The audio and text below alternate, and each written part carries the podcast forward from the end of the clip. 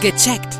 Der Gesundheitspodcast vom Apothekenmagazin und aponet.de. Herzlich willkommen, ich bin Uli Harras und verbunden mit Rüdiger Freund. Er ist Chefredakteur bei aponet.de und das Apothekenmagazin. Hallo Herr Freund. Guten Tag, Herr Harras. Borreliose, das ist unser Thema. Das müssen Sie mir jetzt mal übersetzen. Borreliose, was ist das?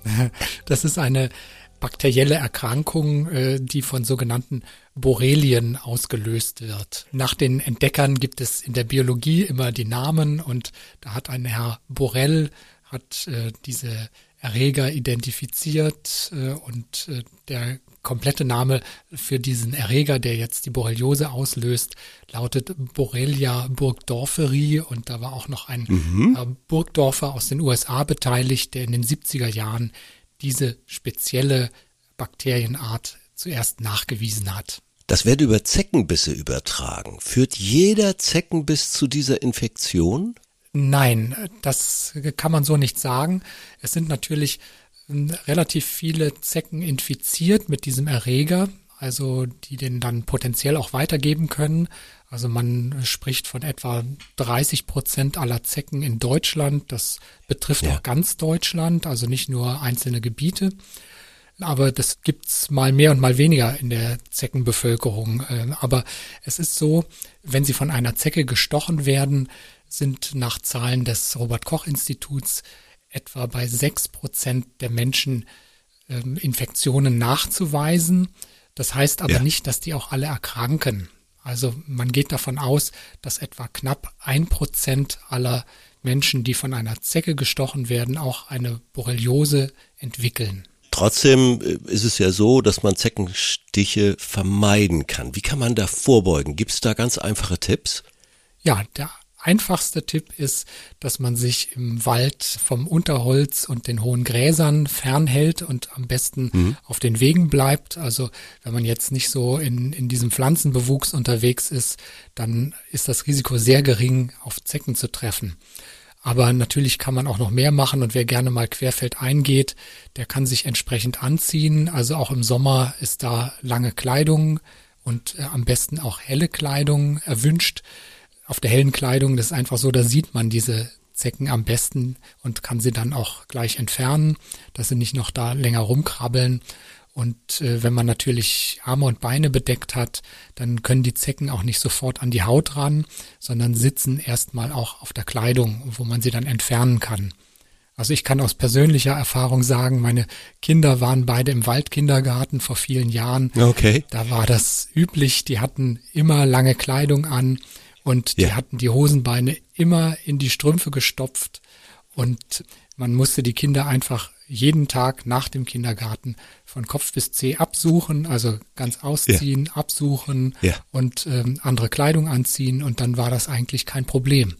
Also wir haben da immer sehr stark drauf geachtet, von daher kann man schon durch solche Kleidungs- und Vorsichtsmaßnahmen, wenn man einfach in Wald und Wiese unterwegs ist, äh, so ein bisschen was tun. Dann darf ich auch eine persönliche Erfahrung schildern. ich stand unter der Dusche, guck auf mein Bein und sehe einen kreisrunden, rötlichen Kreis. Also was habe ich noch nie gesehen. Ja. Ja, und äh, jetzt kommen wir zu der Frage, was habe ich da wohl erkannt? Was ist das für ein typisches Zeichen? Ja, das ist sehr typisch, also so das äh, typischste Zeichen überhaupt für eine Borreliose, das ist diese sogenannte Wanderröte. Mhm. Denn dieser Kreis, der beginnt erst klein bei dem Stich. Man kennt es ja auch von Mückenstichen, die werden manchmal rot und äh, sind auch so kreisförmig dann äh, auf der Haut zu sehen. Aber die Wanderröte, die verändert sich dadurch, dass der Kreis immer größer wird und dann sich so yeah. ringförmig ausbreitet. Also das kann dann schon deutlich sichtbare Ausmaße annehmen. Aber das äh, Tückische bei der Borreliose ist, das passiert nicht in jedem Fall. Man, man mm. könnte sagen, wenn man immer so riesige rote Flecken am Körper hätte, wäre das ja sofort zu erkennen und man kann es gleich behandeln. Aber da habe ich Glück gehabt. Da haben sie in dem Sinne Glück gehabt, dass sie darauf aufmerksam geworden sind und wahrscheinlich auch mhm. zum Arzt gegangen sind. Natürlich. Wenn man diese Wanderröte nicht sieht, dann äh, kann man natürlich auch die Chance zur Behandlung äh, versäumen oder zur frühen Behandlung versäumen. Gibt's noch irgendwie deutlichere Anzeichen? Das ist eher schwierig, denn also diese Wanderröte ist tatsächlich das deutlichste. Ansonsten sind Ja. die Symptome eher unspezifisch. Also das Ja. ist dann so ein bisschen so grippeartig mit Fieber und äh, Kopf- und Gliederschmerzen. Also das hat man schon mal als Erkältung. Und ich meine, auch in Zeiten von Corona kennt man das. Ist mittlerweile Ja. jeder alarmiert, aber sowas kann beispielsweise auch nach einem Zeckenstich durch diese Bakterien entstehen. Jetzt fasse ich mal zusammen, wenn ich also doch durchs Wald unter Holz gewandert bin oder durch Wiesen oder wie auch immer, vielleicht einen Zeckenstich bemerkt habe und dann wird's mir ein bisschen unwohl oder ich habe diese Anzeichen und ich habe nicht diese Rötung, vielleicht ein bisschen an die Borreliose denken, weil warum ist es denn so wichtig, dass die früh behandelt wird? Die frühe Behandlung garantiert, dass man das auch gut heilen kann. Also wenn Sie am Anfang gleich in den ersten Tagen oder Wochen eine Antibiotika-Behandlung ansetzen, dann kann man diese Erreger relativ gut bekämpfen und dann heilt das folgenlos aus. Ja.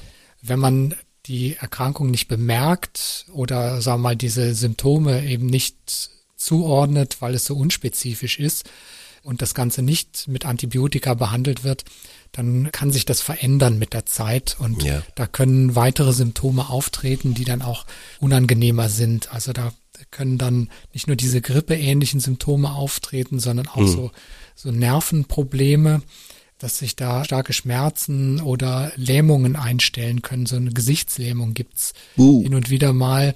Ja. Das möchte man natürlich nicht. Deswegen ist es immer gut, das möglichst früh zu behandeln. Aber selbst wenn man ein paar Wochen oder Monate solche Symptome bemerkt, kann man das immer noch mit Antibiotika behandeln. Also es ist dann noch nicht zu spät, aber eventuell dauert es ein bisschen länger, die Behandlung. Wander- und Naturfreunde müssen wir jetzt nicht informieren, was das auch verhindern kann, natürlich. Der Gang in die Apotheke und dort gibt es natürlich auch spezielle Mittel, um sich vor Zeckenbissen zu schützen. Haben Sie da Empfehlungen? Ja, da gibt es äh, natürlich die sogenannten Repellenzien. Das sind einfach so insektenabwehrende Mittel, ähnliches, was man auch gegen Mücken auf die Haut aufträgt. Die Besonderheit ist da nur, gegen Zecken wirkt das nicht ganz so lange. Ja. Also wenn man sagt, gegen Mücken wirkt das sechs bis acht Stunden, dann muss man bei Zecken sagen, das wirkt eher nur zwei Stunden. Und dann ist es gut, das vielleicht wieder zu erneuern. Noch sicherer ist natürlich immer diese eingangs erwähnte Geschichte mit der langen Kleidung und dem Absuchen nach dem Wald. Wir wünschen zeckenbissfreie Freuden beim Wandern und überhaupt. Herzlichen Dank. Rüdiger Freund war das Chefredakteur von aponet.de und das Apothekenmagazin. Ja, sehr gerne. Tschüss, Herr Harras. Tschüss, bis zum nächsten Mal. Viele weitere Tipps und Informationen für Ihre Gesundheit lesen Sie online auf www.aponet.de und alle 14 Tage im Apothekenmagazin, das Sie kostenlos in Ihrer Apotheke bekommen. Danke für Ihre Aufmerksamkeit. Bis nächste Woche zur neuen Folge von Gecheckt. Der Gesundheitspodcast vom Apothekenmagazin und aponet.de.